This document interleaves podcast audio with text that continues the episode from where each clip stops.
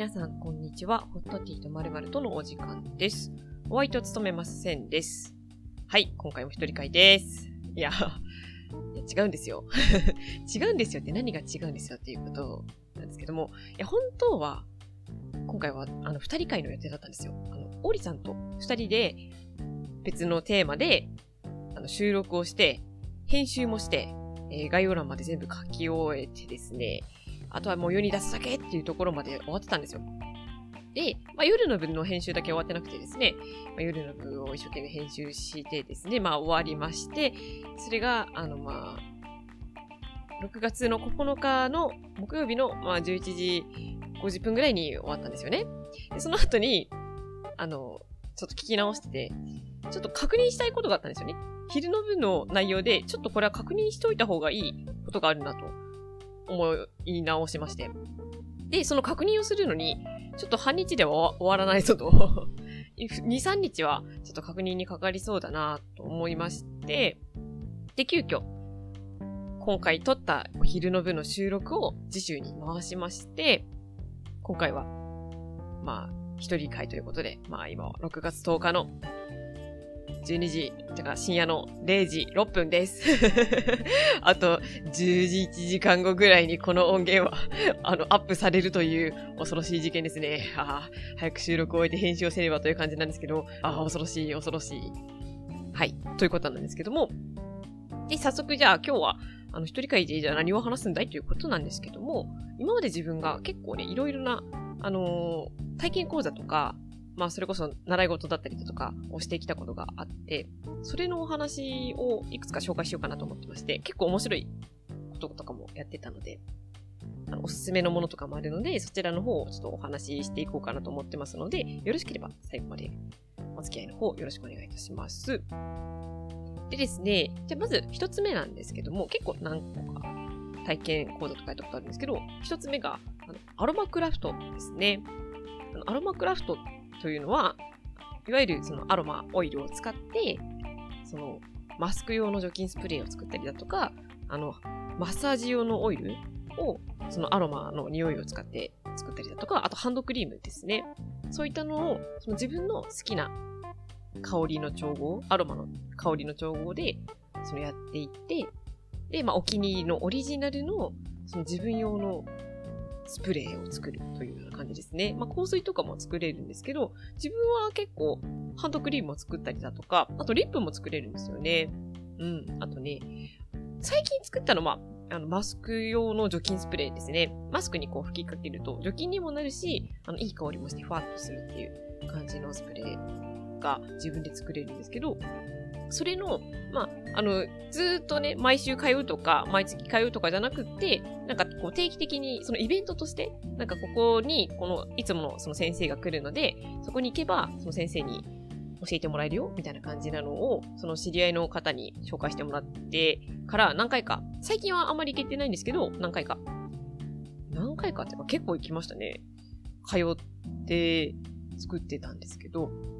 すごい楽しいですね。やっぱりその香りって、そのいろんな香りがあると思うんですけど、そのやっぱりオイルごとに香りが違うじゃないですか。それを混ぜると、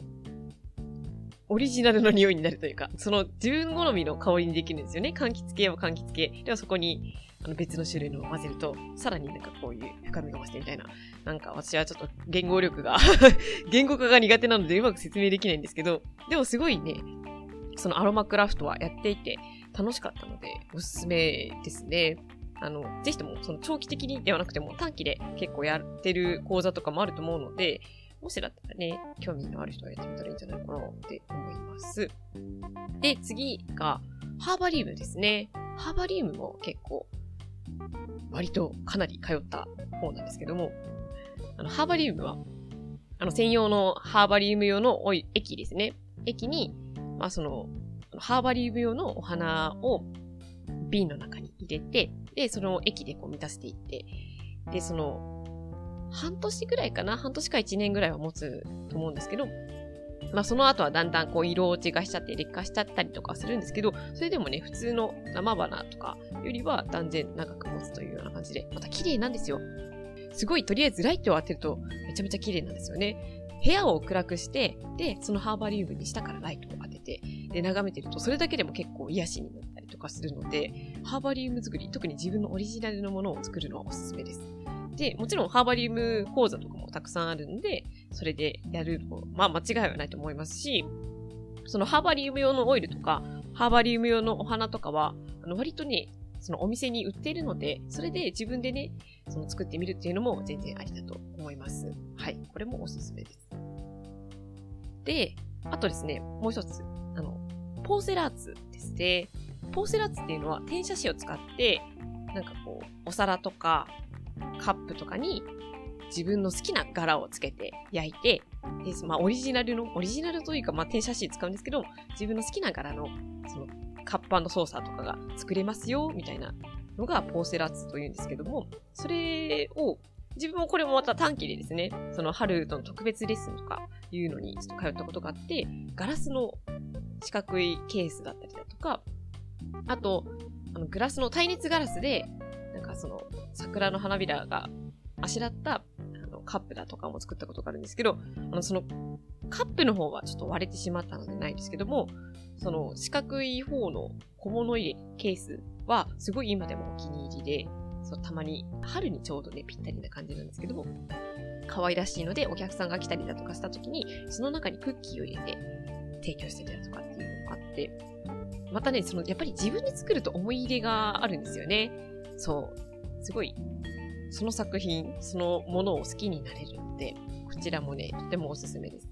まあ、どれもその、そんな安いことではないんですけども、なのでね、長期的に通うってなるとやっぱりどれもね、コストがかかっちゃうと思うんですけど、お試しレッスンとかそういうのはね、結構おすすめです。はい。やりたいなと思った時に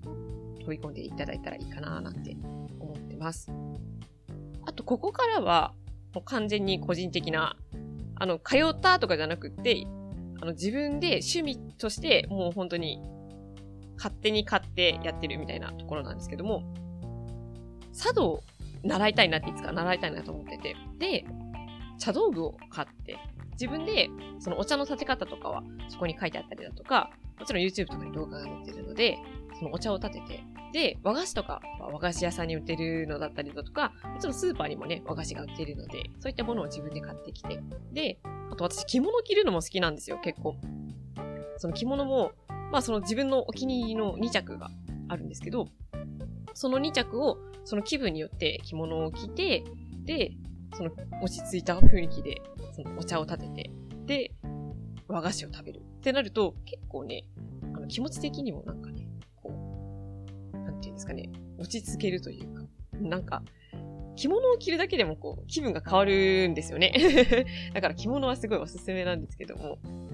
そう、なんで着物を着るようになったかっていうと、YouTube のね、あの、あれなんですよね、趣味のおすすめの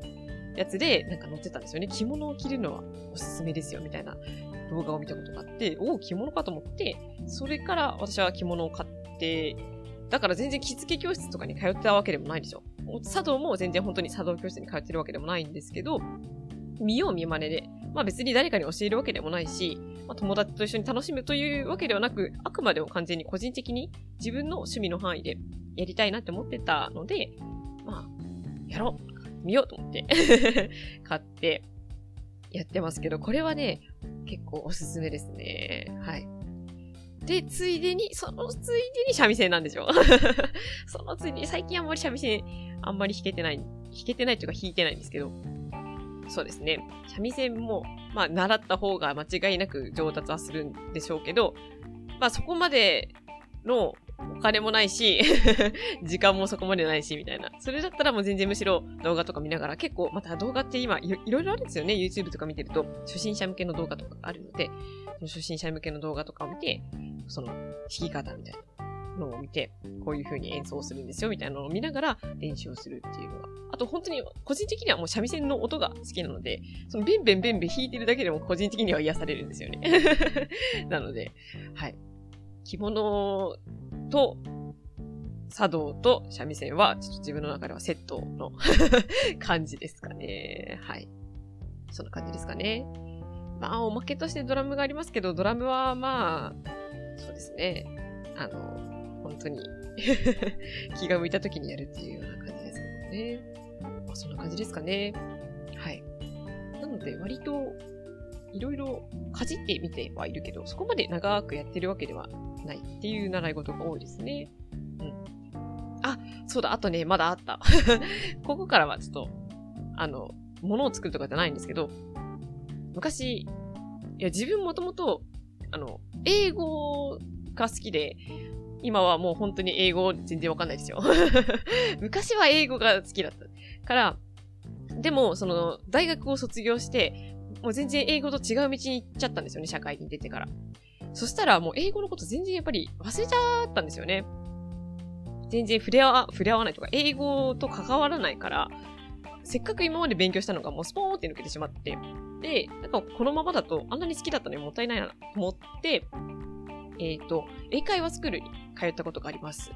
はい。あれもね、1年ぐらいは通ったかな ?1 年以上通った気がするな。うん。あの、某英会話スクールに通って、それも結構自分で独断で決めたんですけど、社会人に出てからですね。月に、あ、何回通ってたかな月に4回は通ってたと思います。毎週、週1で通ってたですね。もちろん、その、ネイティブな先生に見てもらって、で、確か基本クラスから応用クラスにまで行ったぐらいまでは、通ってた気がしますね。うん。なんですけど、まあそれも、なんだかんだで転職して、まあお給料がちょっと下がってしまうというのがきっかけで、英会話スクールはちょっとやめてしまったんですけど、今考えるとあれもすごい面白かったなって 思いましたね。その、英会話スクール、ちゃんと通うっていうのが多分それが初めてだったと思うんですけど、社会人に出てから。社会人に出てから何かに通うっていうのは、多分それが初めてだったんですけど、そのクラスによって、毎回同じ生徒の方じゃないんですよ。グループレッスンだったので、3人から4人でレッスンを受けるんですけど、だから毎回人がたまに同じだったり、まあ違ったりっていうような感じだったんですけど、まあその中でもめちゃめちゃコミュニケーション取るわけじゃないですよ。もちろん。もちろん全然、もう授業が始まる前はそんなに喋るわけでもないし、始まった後も別にそんな、すぐにね、お互いに社会人なので用事があるので、そこで仲良くなるってことはあんまりなかったんですよ。あ、でもその英会話スクールはワイン会みたいな時があって、月に1回。その回に出ると、なんかみんなで仲良くなれるよ、みたいな回はあったらしいんですけど、まあ私はそこには特に興味がなかったというか、別に出なくてもいいかな、みたいな感じで出てはなかったので、もしかしたらそういうのに出てたら、あの、変わったのかもしれないんですけど、まあそういうのに出てなかったので、まあそんなにそこで人間関係が広がるわけではなかったんですけど、でも、そのネイティブな先生の、あの、そっちの、その、他の国の文化とかが知れたりだとか、そうですね、その授業中の話はとても面白かったので、と英会話に通ってる自分なんかすごくない？みたいな。すごくない？みたいな。ちょっと自己肯定感が上がっていたところはありましたね。はい。なので、そうですね。英会話スクールは通ってて楽しかったかなっていう感じですね。そんな感じですかね。はい。まあなので、他にもね、その社会人に出てからいろんな習い事をやるチャンスはあると思うんですよ。自分の中でもまだ実は興味がある習い事とか結構あって、まあでも、いかんせんね、それに飛び込む勇気っていうのはなかなかいりますよね。特に一人だと、なかなか難しいところがあるので、皆さんはね、ぜひともどういう、あの、社会人になってから習い事をされてたりだとか、こういう体験レッスンに行ったことがあったけど面白いよ、みたいなのがあったら、ぜひとも教えていただけるとありがたいです。というわけで、えー、今回はこんな感じで終わりにしちゃおうかなと思います。なんとか、なんとか収録が終わりそうでよかった。あとは編集を頑張ります。はい。というわけで、お便りの話に移ります。はい。この番組ではお便りを募集してます。番組のトップページにも応募フォームがありますし、ツイッターもやってます。アットマークホットティー、アンダーバー、まるまる。ロー文字は小文字です。こちらで検索すると出てくると思います。また、感想も、ハッシュタグホットティートでつぶやいていただけると、こちらで見つけに行きますので、どんなことでも構いません。感想をつぶやいていただけるととても嬉しいです。はい。というわけで、今回はこのような感じで終わりにしたいと思います。今週も最後まで聞いていただいてありがとうございました。それではまた来週。ではでは。